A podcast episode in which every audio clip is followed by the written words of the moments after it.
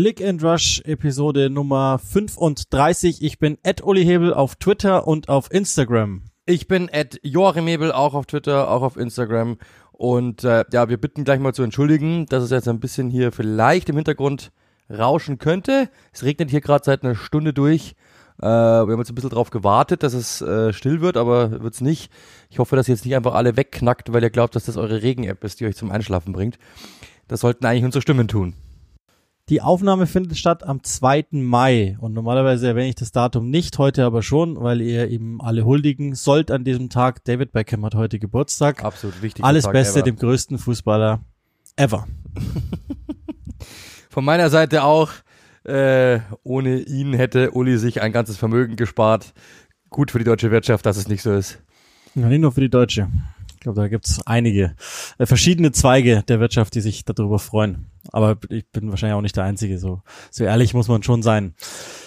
Äh, wir haben uns jetzt so gegen Mittag, 13.30 Uhr ist unser Aufnahmestart. Auch das sage ich aus dem bestimmten Grund, weil es sein könnte, dass im Verlaufe dieser Übertragung oder eben, wenn wir es auch nicht schaffen, ihr hört ja den Podcast logischerweise dann on demand, äh, noch was passiert in dieser Causa. Aber an jenem Dienstag, an dem wir aufzeichnen, hat Leeds United schon bekannt gegeben, dass äh, der sportliche Leiter, dass Victor Orta den Club verlässt. Es heißt beiderseitiges Einvernehmen, aber es ist schon zu hören, dass äh, der Club sich entschieden hat, nicht mehr mit Viktor Orta zusammenzuarbeiten, der sich um die sportlichen Belange gekümmert hat und ähm, das ist der Grund, warum ich euch das jetzt so sage. Es heißt auch, dass Javi Gracia ebenfalls gehen soll. Der ist ja noch nicht allzu lange im Amt. Und dass Sam Allardyce übernimmt. Wie fühlst du dich, außer wahrscheinlich wieder wie mit 20 damals? Oh, also ehrlich gesagt, ich muss echt sagen, ich hab, was ich mir vorher mal überlegt habe, ich habe selten eine Saison gesehen mit so vielen dummen Entscheidungen wie in dieser, glaube ich. Also das muss man wirklich sagen. Allein schon Javi Gracia zu holen, habe ich damals schon gesagt, ist für mich weder Fisch noch Fleisch und wird sie nicht weiterbringen. Und zwar nicht mal punktuell, also nicht mal was die Punkte betrifft, weiterbringen. Und auch nicht punktuell weiterbringen, sondern es ist einfach Quatsch. Und jetzt auch noch dann Sam Allardyce zu holen, ist ja wirklich einfach nur durch die pure Verzweiflung. Ich kann verstehen, weil die Situation so ist, dass man wirklich verzweifelt sein sollte oder könnte. Aber das ist doch wirklich, also, es ist, es ist Wahnsinn. Es ist, es ist eigentlich so, wie wenn in Deutschland einfach, wenn irgendjemand entlassen wird, schreien alle Peter Neurohrer zum Spaß und als würden sie Peter Neurohrer wirklich einstellen. So, so komme ich mir vor. Aber wir sind jetzt beste Freunde, wir saßen ja schon nebeneinander. Insofern kein, kein Disrespekt an Peter Neurohrer, der war sehr nett. Ja, ich glaube auch, ähm, also man, man muss schon sagen, wir haben ja das auch so rausgearbeitet, also vielleicht machen wir es der Reihe nach, einfach, dann bleiben wir jetzt mal beim, beim Trainer, wenn wir schon dabei sind, weil du Sam Allardyce ins Spiel bringst. Ähm, Javi Gracia, jetzt haben die am äh, Sonntag verloren gegen Leeds, äh, gegen Bournemouth 4-1. Okay, das ist der, der direkteste aller Kandidaten, das, das Team, das es zu schlagen gilt, wenn man aufs Restprogramm blickt dann muss man die schlagen. Das ist, glaube ich, ziemlich klar. Und wir haben das ja immer wieder gesagt. Wir haben es auch in der Eingangsfolge gesagt. Es ist schon irgendwie verständlich, warum man das jetzt möchte mit Javi Gracia. Scheint ein solider Typ zu sein, der die Liga kennt, der weiß, wie Ergebnisse zu holen gilt. Und ja, kann sein, dass es klappt. Ist ein Risiko. Wir haben es als recht kleines Risiko bewertet, wenn ich mich da in der Revue dran erinnere. Nichtsdestotrotz ist es ein kleines Risiko. Das hat sich jetzt nicht ausgezahlt. Sie stehen noch knapp über dem Strich, aber wie du sagst, ich finde schon, dass dieser Move krass nach Panik schreit. Also logischerweise hängen, hängen die Entscheidungen zusammen. Orta geht und sein Mann Gracia geht das eine hätte es ohne das andere wahrscheinlich nicht gegeben. Vielleicht ist das eine sogar Konsequenz aus dem anderen. Also ich kann mir durchaus vorstellen, dass ähm, man darüber gesprochen hat, wir entlassen jetzt Ravi Gracia nochmal, Orta gesagt hat, nee, das machen wir nicht, das ist Quatsch und ich will schon gar nicht die Idee, die ihr jetzt da ausbaldowert mit Sam Allardyce und dann äh, wird er vielleicht auch gesagt haben, nee, ich stehe zu dem Mann und dann habe ich gesagt, er muss halt auch gehen, tschüss. Also kann sein, dass irgendwann mal rauskommt, dass es so gewesen ist, aber nichtsdestotrotz ich meine, Javi Garcia hat, wir, wir haben das ja auch, wir haben ja auch, glaube ich, jeder ein Spiel gemacht mit ihm im, im Beisein, haben das auch jeweils rausgearbeitet, dass das so ein Mix ist äh, aus verschiedenen Dingen und äh, also Aggressivität, Passivität etc. Jetzt hat's halt nicht funktioniert, ergebnistechnisch, und das ist ja das Einzige, wofür letztlich geholt worden ist, dass man jetzt nochmal reagiert, ist dann irgendwie einerseits verständlich und andererseits zeigt es natürlich, dass vorher nicht allzu viel Plan dahinter war. Und das ist ja dann das, was du sagst, Panik am Ende. Ja, genau so ist es. Das ist das große Problem, dass einfach dort unten, ähm, ja, das, das haben wir ja bei, äh, also das würde ich nur wirklich noch gesagt haben, wahrscheinlich die, die schlimmste Entscheidung aller Zeiten war Nathan Jones bei Southampton. Aber das, das, die von Gracia äh, fand ich jetzt auch nicht recht viel besser. Ich verstehe das natürlich, dass du denkst, du bist da unten drin und wir waren jetzt ein paar Jahre lang in der Premier League und wir werden uns schon halten und wir haben ja auch viel Geld ausgegeben und wir haben die Qualität und eigentlich müsste es ja reichen. Das sind alles so Gedanken, die kann ich nachvollziehen. Und ähm, dann einfach zu sagen, okay, wir holen einen Trainer, der hat schon mal Premier League Erfahrung gehabt, okay, vielleicht kennt äh, Victor Orta den auch persönlich, das kann alles sein. Nur Fakt ist, ausgezahlt hat sich's überhaupt nicht. Und ehrlich gesagt äh, habe ich es kommen sehen, dass, dass es so ist. Und ich habe auch mit dem Kommentator gesprochen, ähm, des Spiels, der meinte, Leeds war einfach tot. Die waren einfach nicht existent, die gab's nicht mehr. Und das ist einfach dann ein Zeichen dafür, ja klar, es, äh, das, es muss sich was ändern, okay, aber es sind noch vier Spieltage, die Leeds vor sich hat ich weiß nicht, ob das jetzt so der, der große, äh, äh, der große Effekt nochmal sein wird. Du hast es mal gesagt, ähm, bei der Hertha in Deutschland, es ist ungefähr vergleichbar. Ich glaube, es ist da genau dasselbe. Das sind so viele gute Fußballer drinnen, die nicht zusammenpassen, die aber trotzdem wahrscheinlich überall in der Premier League irgendwo unterkommen würden. Kaum einer wird in die zweite Liga mit runtergehen. Sehr, sehr viele neue Spieler, die sich für 30 Millionen gekauft haben, die irgendwo RB-Vergangenheit haben und so weiter, die werden irgendwo anders unterkommen. Irgendwie habe ich das Gefühl, so diese, diese, dieses, was unter, unter Bielsa noch war, dass Leeds ein Huddle war, in dem alle sich zusammen zusammenstehen und arbeiten und und und wirklich in einer in einer Traube stehen und sagen, wir sind Leeds. Das sehe ich nicht mehr, sondern es ist irgendwie ein Traditionsverein, der aber herkommt wie ein Retortenclub. So so opt so wirkt es aktuell von außen, denn da ist null null Zusammenhang und es sind überall, wo nur irgendjemand sich bewegt, sofort Fliehkräfte nach außen dann kannst du einfach halt nicht bestehen. Wenn du 1 zu 4 gegen Bournemouth unterliegst in so einem Spiel, äh, das darf dir einfach nicht passieren. Das darf dir einfach nicht passieren. Ja, ich kann verstehen, dass du natürlich äh, für andere Dinge ausgelegt bist mit deiner, mit deiner Spielweise, aber äh, Bournemouth ist mit Sicherheit kein Team, von dem du vier Stück fressen darfst und schon gar nicht da unten drinnen und schon gar nicht auf diese Art und Weise. Und wenn du da unten dann drin stehst, dann bist du am Ende auch selbst schuld, wenn du absteigst, ganz klar. Und dass dann natürlich irgendwann ein Trainerwechsel vielleicht nochmal passiert, kann ich auch nachvollziehen. Das haben wir ja schon mal gehabt, dieses Thema. Ich baue es trotzdem gern nochmal ein. Jeder einzelne, natürlich, bis jeder einzelne Besitzer weiß natürlich, wenn, wenn sie absteigen, ist der, der Wert des Clubs einfach mal halbiert weiß nicht genau, ob das jetzt wirklich, äh, ob das jetzt äh, börsentechnisch richtig ist, aber ihr wisst ungefähr, was ich meine.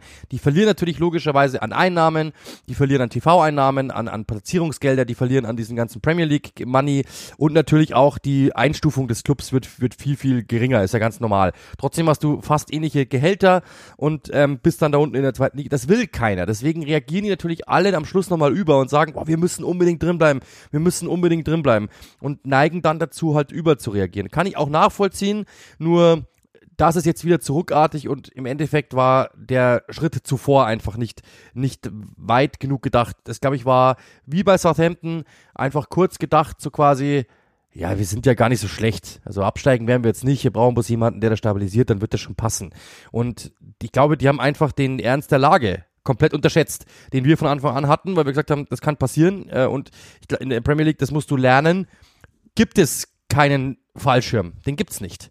Sondern du wirst absteigen, wenn du schlecht bist. Das, ist, das hört sich blöd an, aber es ist so.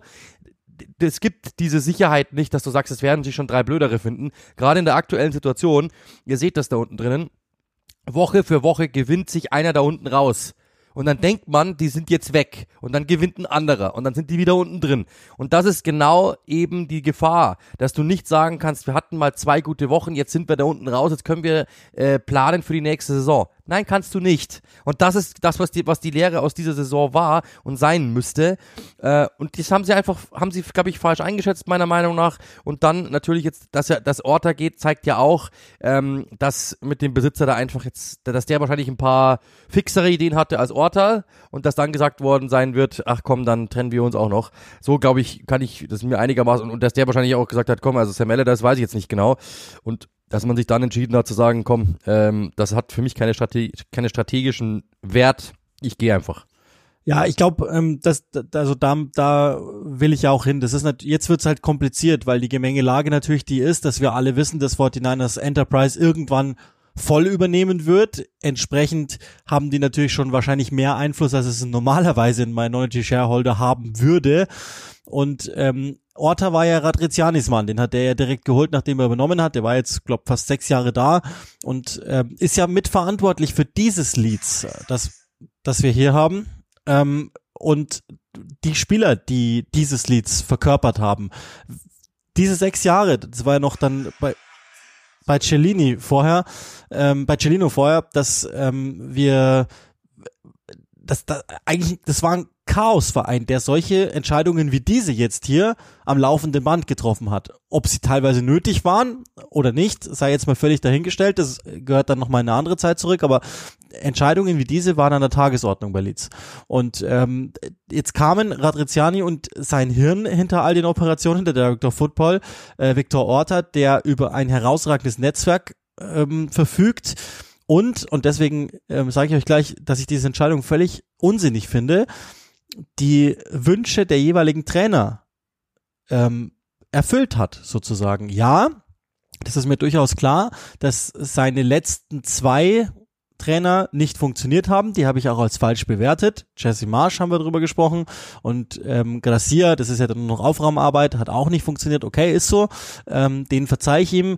Bei Jesse Marsh, da habe ich es nicht ganz so verstanden.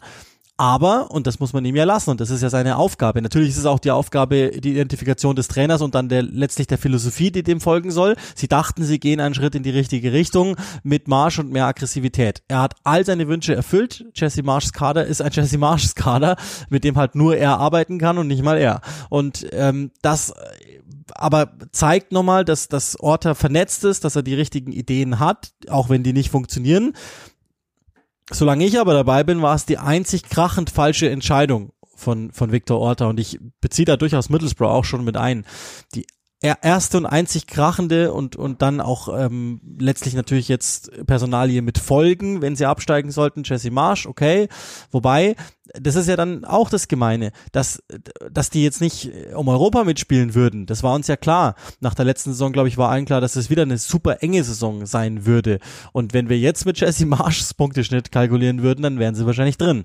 Und deswegen ähm, halte ich das für völlig verblödet, Victor Orta zu entlassen das, oder auch für Trennung, ganz wie ihr es haben wollt ich halte den für einen der fähigsten Typen überhaupt in diesem Weltfußball. Er braucht ja einen Trainer, aber das braucht jeder Director of Football neben sich, der dann auch umsetzt, was er ihm gibt. Wenn die die gemeinsame Sprache sprechen, jetzt in dem Fall im wahrsten Sinne des Wortes, wie mit Marcelo Bielsa, dann ähm, ist das richtig. Die Entscheidung den zu entlassen damals konnte ich trotzdem nachvollziehen. Du ja, glaube ich, auch, auch wenn es uns traurig gemacht hat irgendwo.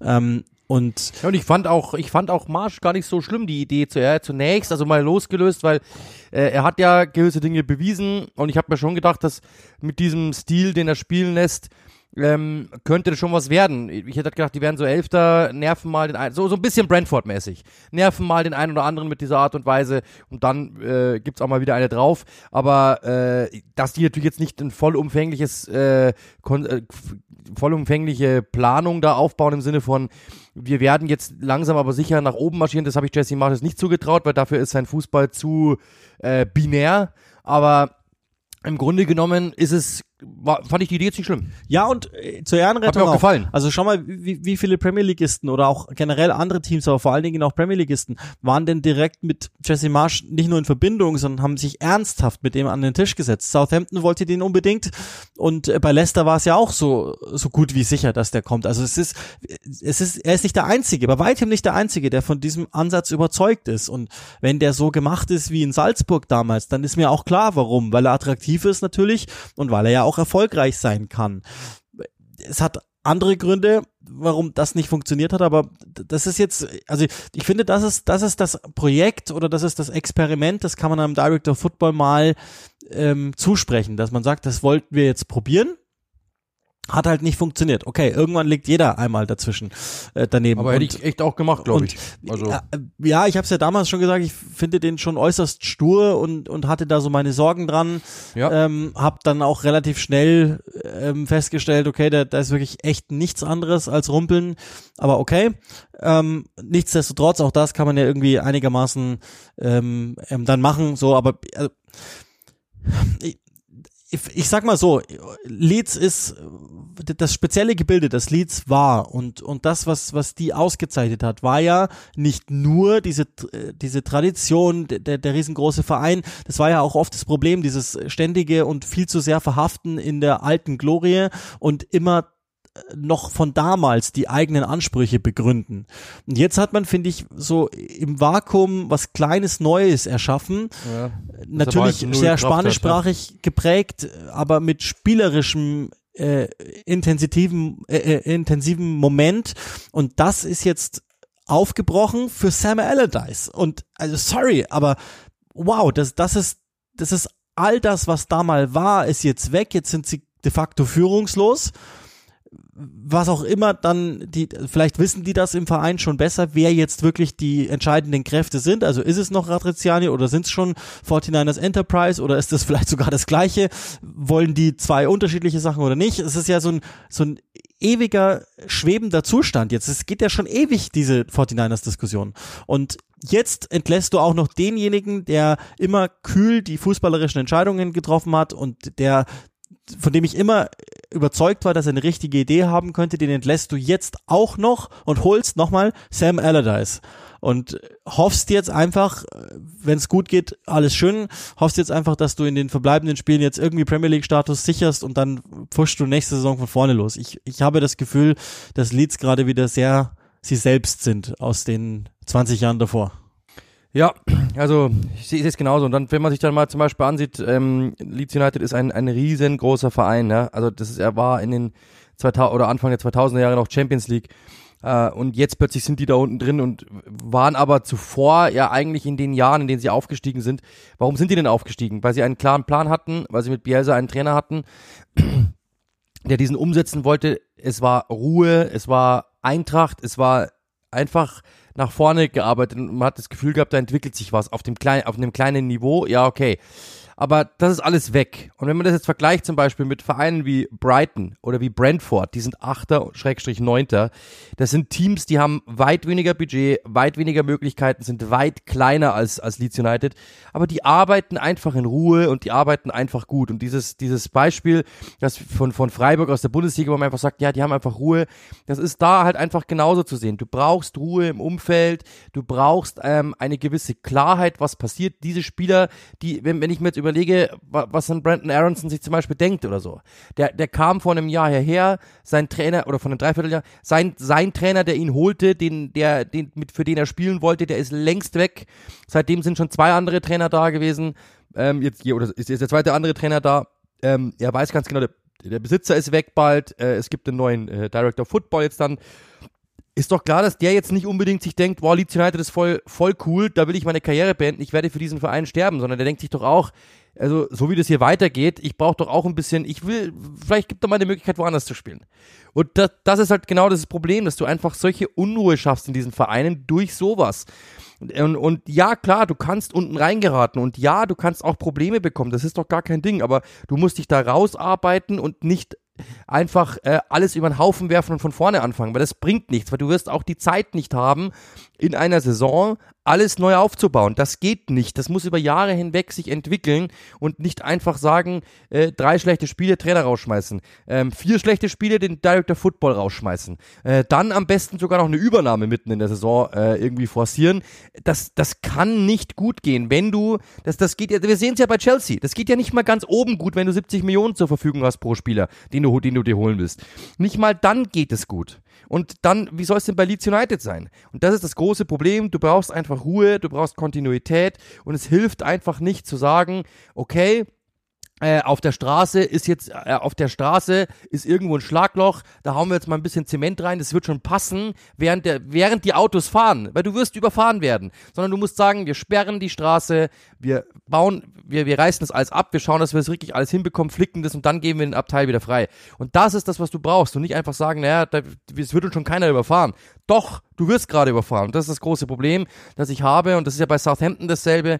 Das ist bei diesen ganzen, ich kann es verstehen, weil du willst natürlich nicht absteigen. Klar, kann ich nachvollziehen. Aber das wird diesem Verein schaden und dieser Verein, und das sieht man ja auch, diese Clubs kommen nicht gleich wieder. Burnley zum Beispiel kommt jetzt wieder. Warum? Weil dort Ruhe herrscht. Warum ist das so? Weil die natürlich einfach ein kleineres, kleineren Einzugs, kleineres Einzugsgebiet haben. Da wird nicht geschrien, da wird nicht gerufen. Den Verein, der wurde ja schon verkauft, okay, aber da, da will nicht jede Woche den jemand kaufen, weil der Wert, weil der Gegenwert jetzt auch nicht so groß ist. Da ist dann Ruhe und du kannst wieder einigermaßen was aufbauen. Und es ist einigermaßen in Stille geschieht es. Aber Leeds war Ewigkeiten jetzt wieder, habe ich das Gefühl gehabt, dass es ähm, Ruhe ist, dass es entspannt ist, dass alle am selben Strang ziehen. Und jetzt, seitdem diese Übernahme da im Raum steht, ist es einfach nur wieder ein Hedgefonds, wo einer nach, wo einer nach links schiebt und der andere schiebt nach rechts. Und das geht mir echt auf den Zeiger, dass diese Vereine das hat, das hat jetzt auch nichts mit, mit, mit Besitzern zu tun oder sonst irgendwas. Das ist ja, ist ja in, anderen Ländern genau das Gleiche, ähm, dass dann halt einfach ein anderes Sport kommt oder ein anderer, äh, ein anderer äh, Sportdirektor und der schiebt dann da wieder rum. Aber dass du einfach glaubst, während der Saison einfach alles ändern zu können und 15 Trainer rausschmeißen zu können, das hilft dir dann. Ich kann verstehen, dass du sagst, ich muss irgendwas ändern, aber ja, ich glaube, dass wir die Zeichen der Zeit auch gezeigt haben, es bringt dir nicht recht viel. Wir sind jetzt gekommen, ich habe nochmal nachgeschaut, in nicht einmal ganz 14 Monaten von Marcelo Bielsa auf Sam Allardyce. Ja, das, das ist, Wahnsinn. Es ist, das ist wirklich, ja, es ist Wahnsinn, es, der Kontrast könnte nicht krasser sein und ich glaube, das sagt alles über den Verein und es kann nicht funktionieren und ich will Leeds in dieser Liga haben. Das ist, glaube ich, zweifellos so. Und es gibt wahrscheinlich ganz, ganz wenige, nicht mal Manchester United, selbst die wollen Leeds in der Liga haben, wahrscheinlich, damit sie sie einmal oder zweimal pro Saison dann vermöbeln können. Aber mal ernsthaft, das schreit danach, dass du den Abstieg verdient hast. Wenn du solche Entscheidungen triffst, tut's mir wirklich auch leid. Und ähm, das, was, was das neue Lied, so nenne ich das jetzt einfach mal, sympathisch gemacht hat, ist ja weg. Daher, sorry. Also mir tut's auch, also wir haben ja auch, deswegen, das will ich jetzt auch gar nicht ausbreiten, das wiederholt ja nur die ganze Saison des Podcasts. Wir haben über die einzelnen Verpflichtungen gesprochen, die sehr marschlastig waren und auch noch kurz bevor Marsch entlassen worden ist, waren sie noch sehr, sehr, sehr, sehr, sehr, sehr, sehr marschlastig, was wir damals dann schon nicht ganz verstanden haben. Ähm, vielleicht ist da auch irgendwo äh, dann die Argumentation inbegriffen, warum es dann jetzt vor Ort da nicht mehr gereicht hat, dass man dem auch gesagt hat, Alter, das kann nicht sein, dass du dem nochmal im letzten Transferfenster all das erfüllst und kurz darauf entlässt du ihn, dann holst du jetzt hier die nächste Pfeife, die vorne hinten nichts gewonnen hat, wobei das ja gar nicht stimmt, weil das erste Spiel hat er ja sogar schon mal gewonnen. Ähm, gegen Southampton ähnliche Konstellation, by the way, wie Bournemouth, die die, glaube ich, einen riesengroßen Schritt gemacht haben, raus aus der Abstiegszone. Also ich habe die so gut wie, wie weg. Ähm, jetzt holen sie sich als nächstes Chelsea wahrscheinlich. Äh, vielleicht ist da irgendwo das alles begriffen, aber ich, also sagen wir so, auch mit dieser neuerlichen jetzt, äh, das hat gar nichts mit Sam Allardyce grundsätzlich zu tun. Mir ist schon klar, dass der irgendwann mal verstanden hat, wie es geht, äh, Premier League Punkte zu holen und auch mal ein Länderspiel äh, absolut, hat er überhaupt eins gemacht, ein paar Tage war er am Amt. Ähm, äh, alles gut, nur in 2023 mit Sam Allardyce ums Eck zu kommen, ein paar Spieltage vor Schluss mit einer Mannschaft, die für etwas gebaut ist, das ganz was anderes gemeint hat. Das finde ich hart und deswegen ähm, sind es jetzt die ersten Gedanken, die wahrscheinlich auch etwas emotionaler ausfallen, als das der, der Fall normalerweise wäre. Jetzt wird in den nächsten Tagen, Stunden sicherlich auch nochmal einiges darüber bekannt. Mal gucken, ob wir dann das noch aufrollen können, weil logischerweise in den nächsten Wochen auch einiges noch zu tun ist, aber ähm, Leeds hat einen anderen Schwerpunkt bekommen, als wir uns das erhofft hatten in dieser Podcast-Saison und erdacht hatten auch, weil wir immer nur dann über Leeds gesprochen haben, wenn sie mal wieder eine Entscheidung getroffen haben. Und das muss man ja zumindest sagen. Die haben Entscheidungen getroffen. Aber ich glaube, wir haben uns länger über diese Entscheidung Gedanken gemacht, als die Kameraden vor Ort. ja, wirkt schon, wirkt schon alles. Es ist alles Wahnsinn. Bisschen strange. Also es ist wirklich wie diese, dieser blöde Spruch im Internet, wir leben in einer Simulation, aber es ist Aber so. das Ding ist auch, das, und, und letzter Satz dazu, ähm, Leeds holt Ravi Gracia, ähm, Chris Palace holt Roy Hodgson. Also das ist eh Wahnsinn, dass Hodgson und Allardyce noch einmal in derselben Liga trainieren Treffen die in 2023. Noch ähm, weiß ich gar nicht, aber ich schau, ich schau mal nach. Die, das, die, das Ding ist, also die spielen, die spielen beide einen ähnlichen Fußball, Gracia und Hodgson. Ich weiß jetzt nicht in der Aufstellung komplett gleich, aber spielen grundsätzlich einen ähnlichen Fußball. Ich glaube in der ähnlichen, in einem ähnlichen Ansatz. Nur hat halt Crystal Palace ein Team, das das umsetzen kann und Ravi Gracia musste aus äh, einem sehr komisch einfältig Leider zusammengestellten nicht. Kader das machen und ähm, funktioniert halt dann am Ende nicht so. Ich hätte schon auch gedacht, dass der vielleicht hier oder da den einen oder anderen Punkt mehr holt. Äh, hat ja auch nie so sehr nach vorne gehakt bei Leeds, sondern eher immer in der Defensive, dass sie halt einfach wahnsinnig viele Gegentore kassieren.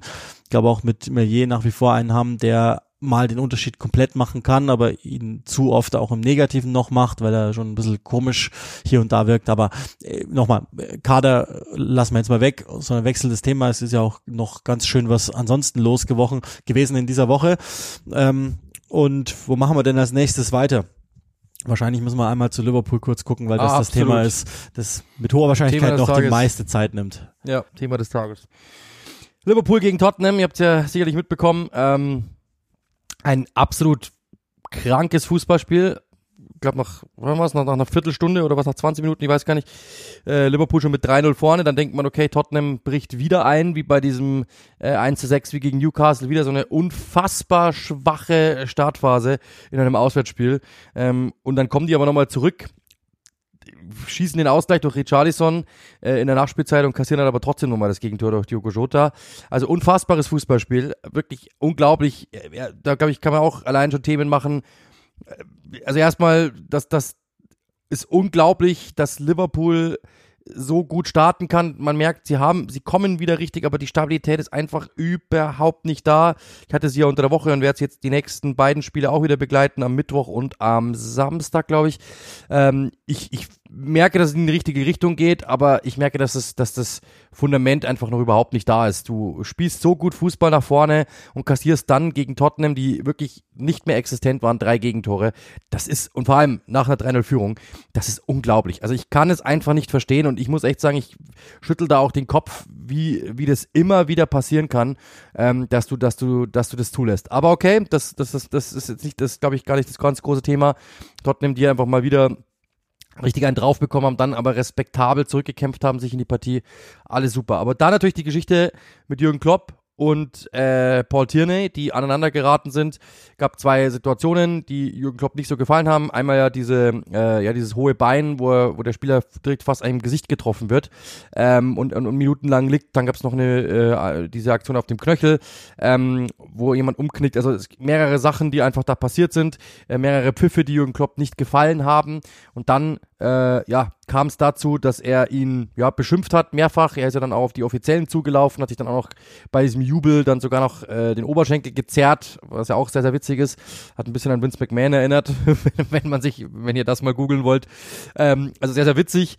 Irgendwie, ja, natürlich nicht für ihn, beste Besserung, aber es sah halt witzig aus, mal so meine ich. Und ja, dann gab es natürlich diesen großen Eklat. Klopp soll äh, Paul Tierney beschimpft haben. Er selbst sagt, er hat nichts äh, getan, was irgendwie schlimm war. Er hatte, hatte ganz normales äh, Vokabular an den Tag gelegt. Jetzt gibt es aber eine Videoaufnahme bzw. Tonaufnahme, die ihn überführt, äh, dass es mehr gewesen sein soll. Und da ist die Premier League halt auch wieder restriktiv. Sie sind bei so Falschaussagen, äh, wenn du so einen Besuch Untersuchungsausschuss hast, bei so Falschaussagen eigentlich sehr gnadenlos. Kann gut sein, dass Jürgen Klopp jetzt eine Sperre droht oder die droht ihm mit Sicherheit.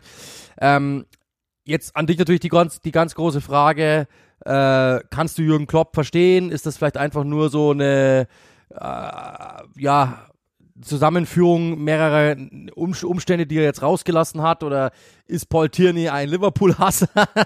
das sind ja alles Fragen, die in der Luft stehen. Oder bist, im Raum stehen, so. Bist du ein Liverpool-Hasser? Das müssen wir auch nochmal entscheidend klären. Oder hast Absolut. du Anti-Arsenal-Agenda? Ja, Anti-Arsenal-Agenda habe ich auf jeden Fall. Mein Lieblings, ich habe alles. Mein Lieblingsbegriff aus dieser Saison, die wäre ja nie so schnell vergessen. Ähm, wie immer in diesen Schiedsrichter-Themen und ähm, es, gab ja, es gibt ja einen vergleichbaren Fall äh, in, in Deutschland auch Julian Nagelsmann, wenn ihr euch da zurückerinnert ob das jetzt schön ist oder nicht, ob mir das gefällt oder nicht, ob ich auch grundsätzlich denken würde, dass es sinnvoller wäre, eine andere Sprache zu verwenden da draußen. Ja, das tue ich, aber das ändert ja nichts dran, dass man an jedem Amateurplatz und es wird sich in England kein Stückchen, aber gar, nicht mal, nicht mal, also wenn dann ist wahrscheinlich sogar noch mal zwei im Vergleich zu Deutschland auch nur im entferntesten von Deutschland unterscheiden. Hört man doch an jedem Platz an jedem Wochenende 30 schlimmere Dinge. Und das jetzt dann so hoch zu hängen, ich weiß nicht, wo das auch herkommt, dieses, ähm, äh, also ich würde mir irgendwie wieder wünschen, dass, dass man ja sich angleicht, aber das, das die Schiedsrichter dann auch anders zurücksprechen würden und dann ist gut. Und ich mag das, ich, das ist mir, ich hab, das ist so albern, das immer zu diskutieren. Der sagt das und der sagt das und äh, darf man das sagen und komm, alles gut. Und die, die, die Sache ist ja die, und ich glaube, es sind auch die Schiedsrichter, jedenfalls die, mit denen ich gesprochen habe, das sind jetzt typischerweise deutsche Schiedsrichter, die sind auch gar nicht beleidigt, wenn man ihnen sagt, hey, Alter, das war Mist, was du da gepfiffen hast. Dann sagt er, ja, und du hast Mist aufgestellt und gut ist und dann hat sich's. Die werden an Leistung gemessen, das sind Profis, Schiedsrichter, die werden an Leistung gemessen, wenn die Leistung nicht gut ist. Und das liegt in der Natur der Sache, dass Jürgen Klopp grundsätzlich alle Entscheidungen, die gegen Rot gehen, nicht gut findet, dass er die dann entsprechend äußert, emotional äußert. Und ich meine Klopp selber, das ist ja dann die, der kleine Disclaimer, hat er das in seiner frühen Zeit und auch immer mal wieder gesagt, dass er sich selber nicht so gerne mag, wie er mit Schiedsrichtern spricht, oft oder wenn man dann seine, seine Grimassen am Spielfeld sitzt und er, er sieht und so, wenn er da sitzt, ja, okay, aber dann bitte, lass mal's gut sein. Also ich, ich weiß nicht, was wir da permanent diskutieren müssen über diesen ganzen Käse und Paul Tiernes Leistung an sich ist ja jetzt auch nicht besonders gut gewesen, weshalb der jetzt wahrscheinlich auch nicht denken wird, das war aber böse von dir, Herr Klopp, sondern der wird sich wahrscheinlich denken, ja, eigentlich hat er recht. Ich habe äh, die Daily Mail jetzt nochmal rausgeschrieben, äh, den Disput, wie das alles begonnen hat. Also 2020 ging das los, ähm, dass äh, Jürgen Klopp sich beschwert hat, dass ein Foul nicht gegeben worden ist. Äh, Tierney hat darauf leicht arrogant geantwortet, so quasi, ja, ich habe einen Fehler gemacht, komm drüber hinweg, mein Freund, so quasi. Dann hat er einmal 2021 ähm, Sadio Mané kurz allein vors Tor äh, gelaufen ist, einfach abgepfiffen gegen Manchester United. Das war ein Riesenaufreger. Ähm, und dann natürlich, das, das darf man auch nicht vergessen, das war ja im letzten Spiel Tottenham gegen Liverpool, als äh, Andy Robertson ähm, äh, gefault worden ist von Harry Kane. Es gab keine rote Karte. Andy Robertson in der Schlussphase dann aber eine rote Karte bekommen hat für ein ähnliches Foul. Das war auch Paul Tierney, habe ich so auch nicht mehr in, in, Erinnerung gehabt. Und jetzt natürlich diese Geschichte mit diesen Fouls und dann natürlich, er hat am Schluss diesen Elfmeter, äh, diesen Freistoß gepfiffen, den halt Jürgen Klopp als keinen mehr sah.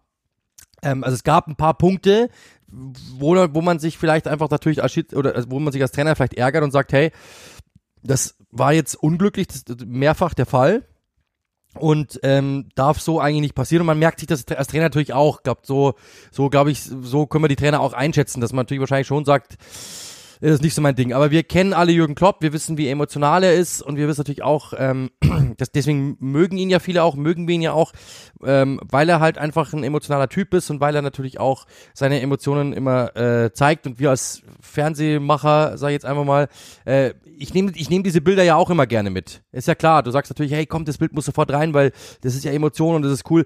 Deswegen das ist immer so ein bisschen auch da bipolar, weil auf der einen Seite sagt man, der muss sich im, im Zaum halten, das geht ja nicht und Jürgen Klopp muss sich besser beherrschen. Aber alle Fernsehstationen zeigen diese Bilder rauf und runter. Das ist ja auch dann witzig. Also das, dann sagt man, also entweder, was, was wollt ihr jetzt? Wollt ihr, dass er brav ist, an der, an der Seitenlinie steht und gar nichts macht oder wollt ihr diese Bilder sehen? Ähm, ich bin auch bei dem, bei diesen Wortwahl-Themen komplett bei dir. Das, was zum Beispiel Julian Nagelsmann gesagt hat oder sowas, das hören wir. Und selbst wenn wenn Uli und ich in, in, in zwei verschiedenen Mannschaften auf dem Bolzplatz gegenüberstehen und es passiert irgendwie, sage ich auch, komm, jetzt halt mal die Klappe und geh weg. Äh, das war doch kein Foul oder das ist doch selbst unter Kumpels, dass du sagst, komm, hau ab jetzt. Also ist doch ganz normal, dass da auch mal ein, ein Wort ausrutscht, wenn du Fußball spielst. Finde ich jetzt alles überhaupt nicht schlimm. Ähm, das, das, das, das da, also kann alles passieren. Wenn es irgendwann mal eine gewisse äh, Grenze überschreitet, da muss ich sagen, die traue ich Jürgen Klopp auch zu dass er, dass er dieses Jargon auch drauf hat, dann muss natürlich irgendwann mal eingeschritten werden. Dann muss gesagt werden, hey, Herr Klopp, Sie können alles sagen, aber das jetzt bitte nicht. Das kann ich nachvollziehen. Und dann zu sagen, ich habe nichts gesagt, ja, ist in der heutigen Zeit halt auch, haben wir auch gelernt, schwierig, wenn einfach heutzutage alles rauskommt und aufgenommen wird. Das ist halt einfach in der heutigen Zeit schwierig, du wirst überführt werden. Dafür würde eine Strafe bekommen. Ich finde das jetzt alles, ehrlich gesagt, nicht so schlimm. Ähm, ich persönlich, und das ist mein Punkt, ich habe das Spiel ja gestern auch gesehen, weil ich es zusammen, oder vorgestern, weil ich es zusammengefasst habe für Sky. Ähm, ich finde einfach, Paul Tierney ist kein guter Schiedsrichter. Also kein Top-Schiedsrichter in der Premier League. Ich finde einfach, dass er in manchen Dingen also das Große und Ganze einfach nicht sieht. Dass man einfach mal sagt, okay, ähm, ich habe jetzt, warte mal kurz, ich habe hier jetzt fünf Steine, ich habe hier jetzt drei Steine auf der anderen Seite. Vielleicht war das da jetzt ein bisschen zu wenig, muss ich da ein bisschen mehr geben. So dieses Fingerspitzengefühl hat dieser Mensch einfach überhaupt nicht. Find, dieser Schiedsrichter, pardon, ich will nicht den Menschen, nehme ich, nehme ich natürlich zurück. Dieser Schiedsrichter einfach gar nicht. Und das ist, es gibt mehrere Vereine, die große Probleme haben mit ihm. Ähm, ich weiß, dass, dass Arsenal das hatte, weil der ja auch dieses, dieses North London Derby damals gepfiffen hat. Ich kann mich noch dran erinnern, die ersten drei Fouls, da pfeift er gar nichts und dann pfeift er sofort rot. Das, das, das ist das große Problem von Tierney, dass die Spieler immer bei ihm denken, ja, wir können es ja machen, weil der pfeift nix und dann plötzlich haut er einen rein, wo du dir denkst, wo kommt denn das jetzt her? Warum jetzt auf einmal so scharf? Und dann wieder umgekehrt. Und meistens, habe ich auch getwittert, in der falschen Gewichtung. Also da, wo es wirklich notwendig gewesen wäre. Ich kann mich an, an, einen, an einen Foul erinnern, wo wirklich eine äh, ne, ne Tätigkeit war. Da pfeift er gar nichts und dann bei Kleinigkeiten, bei einem normalen Foul verhältnismäßig, gibt's dann sofort rot oder weil es ja Notbremse war. Das ist das, das Problem, das ich mit Paul Tierney habe. Und dann auch dieses Gehabe von ihm. Ich bin einfach kein Fan dieses Schiedsrichters, ganz ehrlich. Ähm, ich, ich sehe den einfach wenn, auch immer wenn ich den, wenn ich lese, Paul Tierney habe ich und, und man bereitet sich auf die Schiedsrichter ja auch vor. Ich bin schon immer darauf vorbereitet, dass ich äh, den Kopf schütteln werde. Und ich glaube, da bin ich nicht der Einzige, dem es so geht. Ich verstehe ehrlich gesagt nicht, ja, es sind viele Schiedsrichter, die momentan natürlich weg sind und die Großen jetzt müssen ein paar andere Schritte machen. Simon Hooper macht ja gerade ein paar Schritte zum Beispiel. Es gibt mehrere äh, Schiedsrichter, die gerade Schritte machen und weil sie es auch machen müssen. Aber Paul Tierney gehört für mich einfach nicht dazu. Er hat einfach für mich nicht das Format, um da oben zu stehen, äh, weil er einfach das auch nicht abmoderieren kann. Er hat einfach auch nicht diese, diese, dieses Elder Statesman-Tum, um dazustehen und zu sagen, ey, Freunde, ich krieg das hin. Sondern das ist mir manchmal zu kleinlich und manchmal zu lose und wie gesagt, manchmal einfach für mich nicht nachvollziehbar. Ähm, deswegen, Jürgen Klopp ist nicht der Einzige, der seine Probleme mit ihm hat. Ähm, und da, auch das war ja Thema in den letzten äh, Jahren, dass, dass, dass es einfach halt immer wieder solche, solche Fälle gab. Ich will Tierney nicht unterstellen, dass er gegen Liverpool etwas hat. Und ich will Jürgen Klopp auch nicht unterstellen, dass er jetzt irgendwie gegen Tierney was hat. Ich glaube, dass es einfach halt, äh, ja, da, da, da prallen einfach Welten aufeinander, die in dem Moment einfach halt, ja, irgendwann mal explodiert sind, glaube ich. Ähm, ob das jetzt ein Freischuss war am Schluss, ob man ihn hätte geben müssen, das ist eine andere Diskussion. Ich glaube, da muss man sagen, da will ich den, den, da sitzt, da, du, Uli, du hast ja, wir haben ja gestern auch privat gesprochen, da sitzen dann äh, VARs dahinter, VAR-Assistants und so. Das ist alles nicht immer so, wie es aussieht, dass jetzt einfach Paul Tierney hat das entschieden und das ist jetzt so, sondern äh, da sind, da, da hängt ein Apparat dahinter. Auch wenn ich zum Beispiel in meinem Spiel hat, das Thema hatten wir auch schon, sage, ja, der trifft den da unten, dann ist da auch immer eine Redaktion dahinter, die mir aufs Ohr sagt, achte mal da drauf. Also da will ich jetzt nicht sagen, das ist ein äh, Schiedsrichter, der da jetzt Liverpool rauspfeifen wollte oder sowas in die Richtung. Das würde ich niemals jemanden unterstellen, weil du weißt nicht, wie die Entscheidungsfindung abgelaufen ist. Ähm, aber ja, ich bin einfach kein Paul Tierney-Fan und das werde ich, glaube ich, auch nicht mehr werden. Das ist, glaube ich, mein, das ist mein Punkt einfach. Aber es sieht aus wie andere Iniesta, deswegen haben wir ihn alle gerne auf dem Platz. Absolut. Vielleicht ist das auch der Grund. Ich glaube ehrlich gesagt eher nicht. Das er auch nur einen Funken so viel Gespür hat wie Andres Iniesta. Ja, also ähm, to be continued, ich glaube, das ist ja ziemlich klar, dass es da wahrscheinlich dann irgendwas geben wird. Ähm, das sind nicht die Dinge, die mich am Fußball interessieren. Ich weiß, da mache ich es mir immer ziemlich einfach, aber es ist mir einfach völlig egal. Deswegen, ähm, ich auch in den Spielen gehe ich über solche Dinge oft hinweg, weil weil ich mir denke, komm, lass uns Fußball machen. Das ist ähm, ja ja klar. Absolut. Es gibt, es wird immer auf aber eine Entscheidung runtergebrochen oder auf eine, in dem Fall jetzt äh, Auseinandersetzung runtergebrochen und es war ja viel viel mehr und äh, da ist sicherlich, es ist ja jetzt auch nicht so in dem Vakuum, dass Klopp auf einmal hergeht und sagt ey du Asi, sondern da ist ja vorher sicherlich auch schon was passiert und nicht, wahrscheinlich nicht nur in dem Spiel. Ist halt einfach ja. so. Ähm, ich versuche mal galant. die Sperre, die Sperre ist natürlich, um da nochmal kurz einzugehen, es gibt ja schon Beispiele, ihr könnt jetzt auch alle aufzählen, weil die alle in dem Artikel, in dem Artikel drinstehen, wer wann wo was bezahlt hat und äh, 30.000 Euro, äh, 30.000 Pfund und 40.000 Pfund und bla bla bla. Also es wird eine Strafe geben, Jürgen Klopp wird äh, auch eine Sperre bekommen, bin ich mir ziemlich sicher und äh, Jürgen Klopp wird auch eine Geldstrafe bekommen eben und das, da bin ich mir ziemlich sicher. So wie wir England kennen, äh, dauert das immer ein bisschen. Ich glaube, der wird am, am Mittwoch noch auf der Bank sitzen, bin ich mir fast sicher. Äh, aber dann am Wochenende, glaube ich, wird er nicht mehr auf der Bank sitzen. Tippe ich jetzt einfach mal. Es ist einfach nur meine Prognose. Kann auch sein, dass es schneller geht, aber es würde mich sehr wundern. Ja, glaube ich auch. Es wird was geben. Ich versuche es jetzt ähm, in die in das Thema zu kommen, das wir noch haben, ein Manchester City Thema. Das heißt, ihr werdet schon wissen, worum es geht. Ich ziehe es jetzt aber durch bis zum Ende. In Prozent die Wahrscheinlichkeit, dass Arsenal Meister wird am 2. Mai an David Beckhams Geburtstag? Äh, ich werde, ich werde immer geringer. Ich sage 25 Prozent.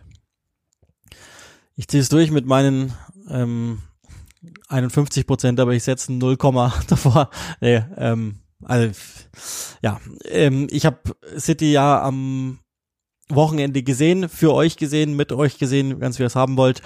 Und äh, deswegen machen wir dieses Thema auf. Keine Angst, es wird jetzt nicht der nächste riesengroße Podcast-Thread über, über den Meisterschaftskampf, sondern es geht darum, wir haben kurz im Vorfeld diskutiert, so transparent möchte ich einmal sein, machen wir es denn dann, wenn, wenn Erling Haaland den Torrekord alleinig aufstellen wird, nämlich dann mit 35 Treffern und er in die Geschichte eingehen wird als Premier Leagues Top-Torjäger? Wir beide gehen davon aus, außer er fällt jetzt hin, bricht sich das Bein und macht kein Spiel mehr in der Saison. Ansonsten gehen wir davon aus, dass er wahrscheinlich am Mittwoch schon macht. Selbst dann macht er noch einen Doppelpack. Wahrscheinlich. ähm, jetzt haben wir uns dafür entschieden, weil einfach zwei City-Spiele noch dazwischen sind, bis wir uns das nächste Mal hören, dass wir es schon einmal vorab machen und dann nehmen wir sozusagen Haalands 50. Saisontor mit, das er gemacht hat an diesem Wochenende und das 34. in der Premier League. Andy Cole und Aaron Shearer sind die beiden, die ebenfalls 34 Tore erzielt haben mit einer höheren Anzahl an Spielen und eben bei denen war es die Gesamtanzahl am Ende der Saison. Jetzt hat Haaland das schon jetzt zu diesem Zeitpunkt gepackt und eben den 50. Treffer, der erste Spieler im englischen Fußball, dem das gelingt seit den 1930er Jahren. So sind wir also unterwegs. In Prozent wie hoch ist Erling Haaland als Bast einzuordnen bei Manchester City? 0,0 Prozent und ich war ehrlich gesagt auch äh, noch nie auf einem anderen Wert, ehrlich gesagt. Also ich kann, ich konnte das, die Diskussion, wir hatten das Thema ja auch schon 15 Mal, ähm, ich will das jetzt nicht wieder aufmachen. Ich habe da, glaube ich, meine Statements auch auf Sendung dazu gemacht. Äh, das ist einfach, ist einfach Quatsch gewesen, die Diskussion. Und ähm, äh, Erling Haaland ist ein, ist ein, also sag mal so, jeder Verein auf dieser Welt sucht einen Spieler, der der 20 Tore plus garantiert.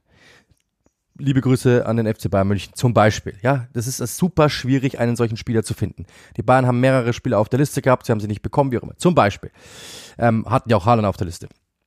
Dann kriegst du einen, der 50 macht. das ist komplett, komplett geisteskrank. Äh, der 50 macht. Und dann diskutieren wir drüber, ob der ein, ein, ein, ein Bast ist oder nicht. Ich, ich kann ich kann es nicht nachvollziehen. Wirklich. Also ich kann, ich kann es nicht nachvollziehen. Der, glaube ich, war einfach viel, ich weiß nicht warum, aber so ein bisschen, vielleicht nicht, ich, ich weiß nicht, was, was, ich, egal, ich will die, die, will die Vermutung gar nicht aufstellen, warum. Erling Haaland ist ein unfassbar guter Fußballer, ein unfassbar guter Torjäger, aber wir haben es ja schon mal gesagt. Und das ist ja die Herleitung. Die Premier League ist eine unfassbar schwierige Liga. Jetzt zum Beispiel, wenn man jetzt äh, Marcel Sabitzers Aus Aussagen wieder nimmt. Das ist die physischste Liga. Er hat noch nie so viel Physis gesehen. Er hat noch nie so viel Tempo gesehen. es ist schwieriger als in der Bundesliga. Es ist schwieriger als da und da. Weil einfach diese Liga so gnadenlos ist. Weil jeder Zweikampf so gnadenlos ist. Weil jedes Spiel so gnadenlos ist. Weil die jede Woche so gnadenlos ist. Weil der Spielplan und so weiter und so fort. Und dann kommt da einer, und schießt in den ersten Spielen, ich weiß gar nicht, wie viel es waren, äh, und hat dann mal drei, vier Spiele, wo es bei der Mannschaft nicht gut läuft. Und ähm, wo es bei ihm, in denen, in denen es bei ihm halt auch nicht so gut läuft. Okay. Und dann gleich zu sagen, jetzt können wir hier ein Fass aufmachen und zu sagen, der ist ja einfach nicht so gut und das ist ja alles vielleicht doch nicht so toll. Mich hat's ehrlich gesagt verwundert, dass es so schnell ging, dass es klickt. Ich dachte, es würde zwei, drei Wochen brauchen und dann klickt es. Aber dass es eine äh, Talsohle geben würde, glaube ich, war uns klar, dass er jetzt nicht von Anfang an, deshalb war ja eh verwunderlich, dass er von Beginn an gleich so getroffen hat. Weil alle sagen, du brauchst einfach ein halbes Jahr, dreiviertel Jahr, um dich an die Liga zu gewöhnen. Aber was der mit dieser Liga macht, ist ja einfach nur Ping-Pong spielen. Das ist ja unglaublich. Deswegen, ähm, er ist ein unfassbar guter Stürmer. Ähm, alles, was ich an ihm sehe, ist unglaublich. Ich habe natürlich auch mit, mit Flo Blüchel mal drüber gesprochen. Pardon der damals meinte, so, ja, du weißt, was der Typ macht, das stimmt, aber er macht's halt trotzdem. Und das ist das ist, glaube ich, die beste, das ist die beste Einschätzung. Ich habe dazu noch gesagt, ja gut, ich meine, ja, du siehst ja, dass er einläuft und du weißt, dass er einläuft, aber du bist halt immer einen Schritt langsamer, weil er halt einfach dieses Tempo hat, diese Dynamik hat, diese Wucht hat und einfach durchstartet. Und du kannst es nicht verteidigen, wenn er durchläuft. Und der hat natürlich einen unglaublichen Abschluss. Ja, er hat auch in diesem Spiel ähm, zuletzt mal den einen oder anderen verballert. Das stimmt, er, das, das gibt's auch immer mal wieder Phasen, aber das ist ja ganz normal. Er ist ein unglaublich guter Stürmer und ich glaube, dass wir, das ist jetzt eine Saison. Jetzt überlegt mal, er macht das nächste Saison nochmal und die übernächste Saison nochmal. Dann diskutieren wir auf einem ganz anderen Niveau und dann ist es nicht mehr nur einfach eine gute Saison gewesen, sondern es wird ein historisch guter Stürmer in dieser Liga werden. Und überlegt mal, Alan Shearer, der war ein unfassbares Toremonster. Ein unfassbares Toremonster. Und alle sagen, der beste Stürmer der Premier League Geschichte und der beste Torjäger und der beste Abschlussspieler. Und Erling Haaland kommt in seinem Alter, in seiner ersten Saison und pulverisiert das. Das ist unglaublich. Das hätte ich niemals gedacht, dass der 20 macht, okay. Aber dass der so durchstartet, das ist eine historische Leistung. Ja, ich verstehe manchmal, dass man vor lauter Bäumen den Wald nicht sieht. Also, dass man sagt, hey, wir haben so viele Spiele und dann ist Premier League und dann ist Bundesliga und dann ist Champions League und dann ist, und dass man dann natürlich äh, auch mal ein schlechtes Spiel sieht und dann sagt, hey, cool. Aber wenn wir von außen draufblicken, im Sommer, wenn wir alle im Liegestuhl liegen und draufblicken auf die Saison von Erling Haaland, dann müssen wir zugeben, dass das eine historisch gute Saison war. Eine herausragend gute Saison, die es auf dieser Welt selten gegeben hat.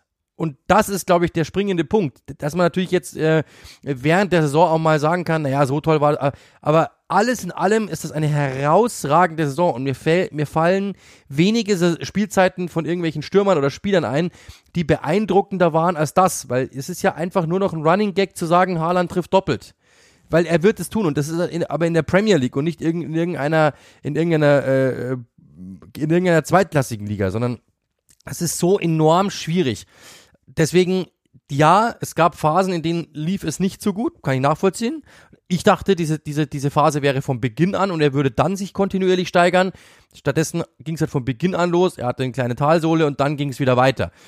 In dieser Phase muss man aber auch sagen, das hat Pep Guardiola auch mal gesagt, war es so, dass die De Bruynes, die Bernardo Silvas dieser Welt auch nicht gut drauf waren und teilweise einfach auch ihn nicht richtig bedient haben, so wie es so wie es hätte sein müssen. Will den jetzt nicht die Schuhe die Schuld in die Schuhe schieben, sondern es ist einfach so, die Mannschaft hatte da einfach nicht den richtigen Flow. Er war an anderen Stellen, als er sein hätte müssen. Die Bälle kamen zu anderen Zeitpunkten, als sie hätten kommen müssen.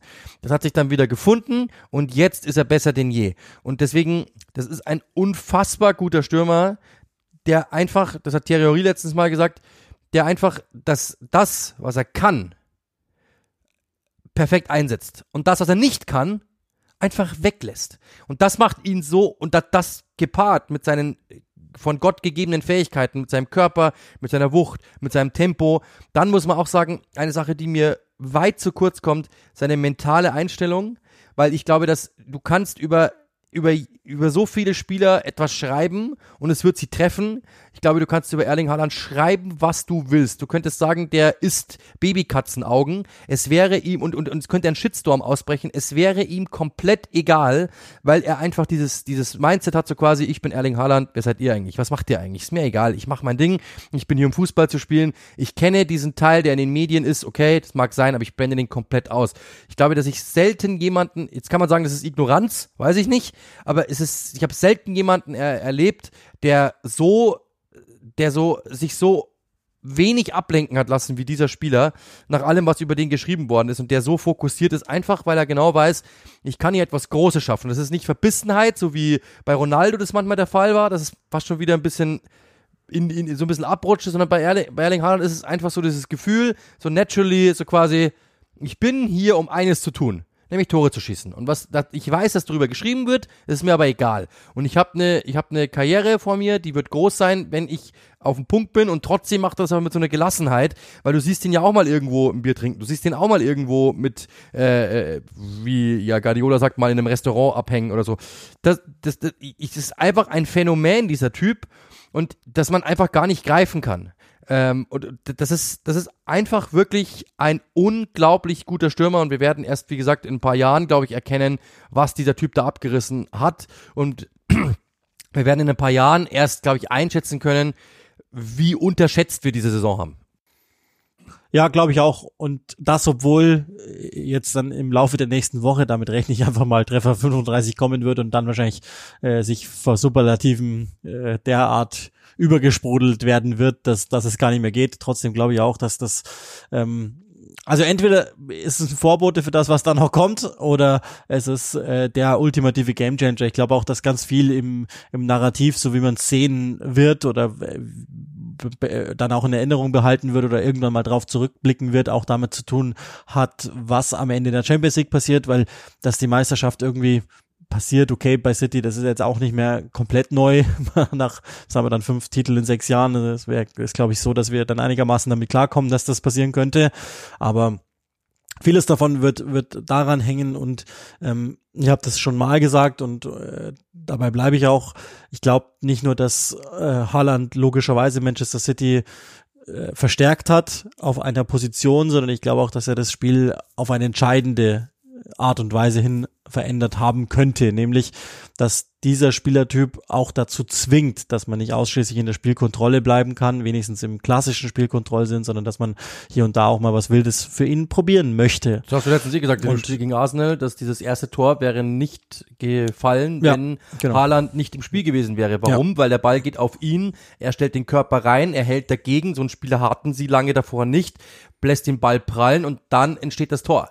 Ja, und äh, da, in diesem Spiel, das ist ja auch noch erstaunlich, war er ja äh, ungewöhnlich äh, großzügig mit der Chancennutzung sozusagen und hat ja eigentlich eher die, Chance, die Rollen getauscht mit Kevin De Bruyne und das hat er ja auch und äh, also ich bin jetzt noch nicht, äh, uns haben ja dann auch einige geschrieben, wir müssen mal drüber sprechen, dass sich Haaland mit dem Rücken zum Tor verbessert hat.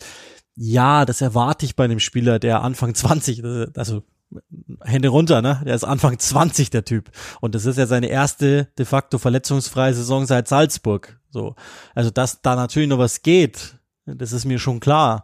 Ich bin jetzt noch nicht bereit zu sagen, dass er schon eine totale, komplette Koryphäe ist oder so, aber ähm, logischerweise macht er was. Das ist ja auch kein Depp und der arbeitet unter dem wahrscheinlich immer noch besten Trainer, den es gibt, mit einem der besten Mannschaftskollegen, die es gibt, die ihm sicherlich auch den einen oder anderen Trick explizit oder implizit erklären werden. Und manchmal guckt dann so ein Spieler ja auch was nach und der hat ja auch einen Vater, der ein Ex-Profi ist und er hat ja, wie du sagst, den Drive wahrscheinlich, ich könnte mir vorstellen, dass der denkt, ich werde der Allergrößte, den es je gab. Und ja, aber es wirkt trotzdem immer noch so ein bisschen bodenständig. Also es ist jetzt ja, nicht so bubihaft halt. Ja, also genau. Das ist so, es ist, es ist nicht so quasi, äh, also arrogant kommt er mir nicht drüber, ehrlich gesagt, sondern es ist so locker flockig und und also diese diese diese ich weiß wer ich bin ähm, und trotzdem ist es mir eigentlich egal Haltung, die hätte ich manchmal ganz gerne. Es ist unglaublich. Das ist wirklich äh, deswegen, das macht so beeindruckend. Das wirkt alles so so locker und dieses ja, wie du sagst, also das das ist einfach, äh, ja, ich, ich sag mal so, diese eine Saison darf halt kein One-Off sein. Ich meine, und das glaube ich, wird es auch nicht sein. Der, dass der jetzt nächstes Jahr nochmal 50 schießt, weiß ich jetzt nicht, aber dann sind es halt 40, mein Gott. Aber, aber das, ich glaube, dass wenn man, es gibt ja immer bei transfermarkt.de diese schöne Leistungs, Leistungsdatenübersicht, wenn du die Saisons untereinander siehst, ich glaube, wir werden in den nächsten Jahren dann nur noch 20er sehen. Und das, dann ist es, dann wird er eine Koryphäe in der Premier League auch sein. Und dann kann man darüber sprechen, dass er einer der größten dieser Liga sein wird.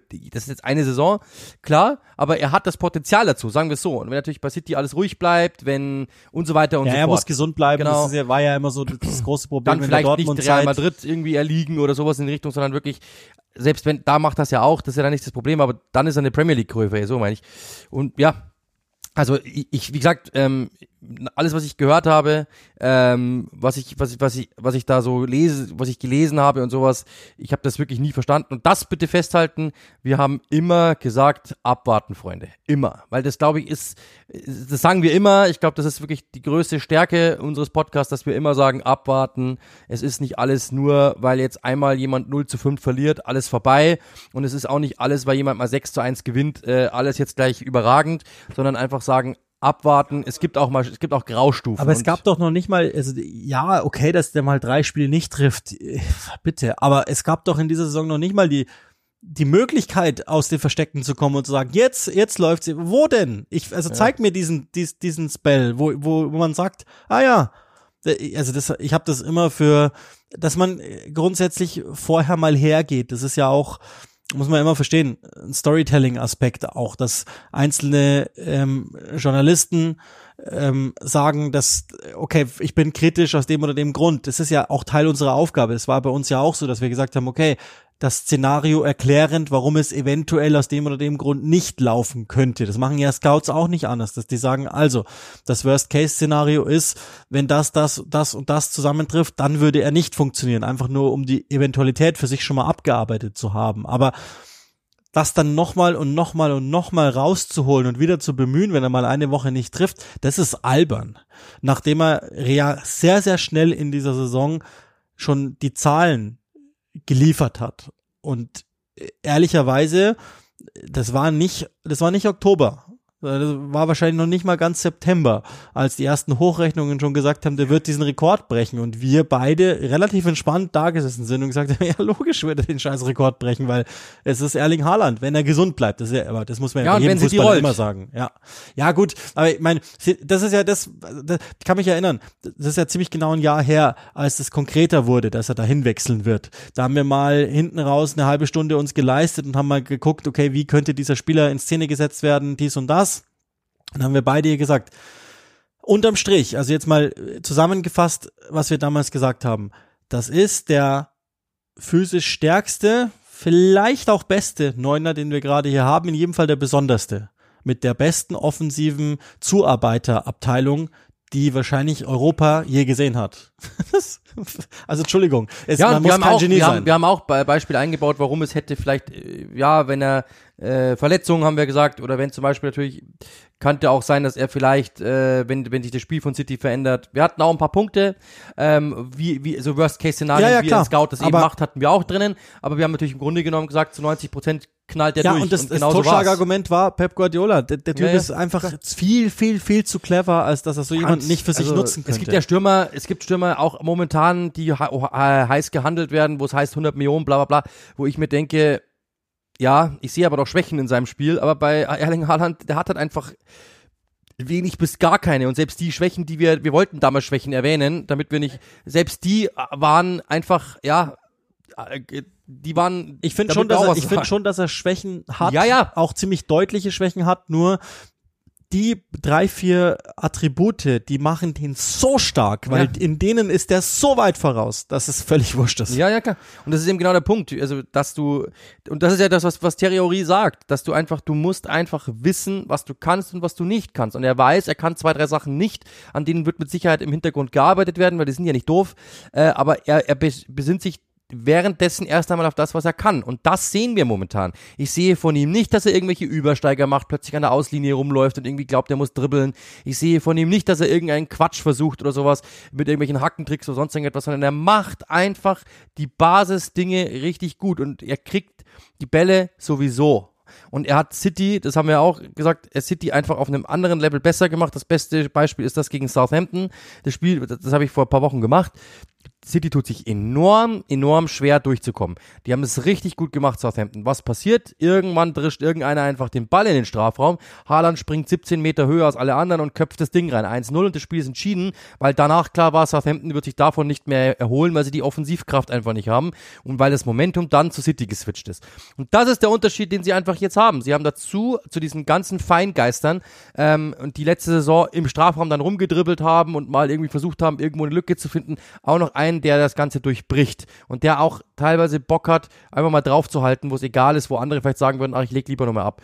Und das ist einfach eine ganz andere Dimension. Und nochmal, also, das ist eine das ist, das ist nicht nur eine, das ist nicht nur eine gute Saison, sondern es ist eine bahnbrechende Saison. Das ist eine herausragende Saison, wenn wir überlegen, wenn allein schon, dass wir sagen, ähm, Alan Shearer und Andy Cole hatten diese beiden Tore erzielt. Ja, wann war das denn? Das war Anfang der 90er Jahre. Das ist Ewigkeiten her.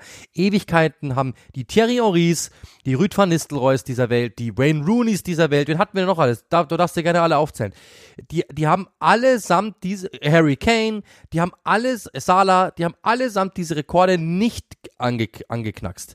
Er macht das in seiner ersten Saison mit, wie alt ist er, 21 und dann sagen wir, er ist ein laues Lüftchen oder was weiß ich oder ein, ein, ein ach komm, also das ist eine unfassbare Saison. Wir werden in einem, wir werden in, in zwei Jahren draufblicken und sagen, das war eine bahnbrechende Saison und das war herausragend. Das ist manchmal natürlich äh, wenn man mittendrin ist in dieser Saison, dass man es dann vielleicht äh, ein wenig verklärt und sagt, naja, der schießt halt wieder zwei Tore.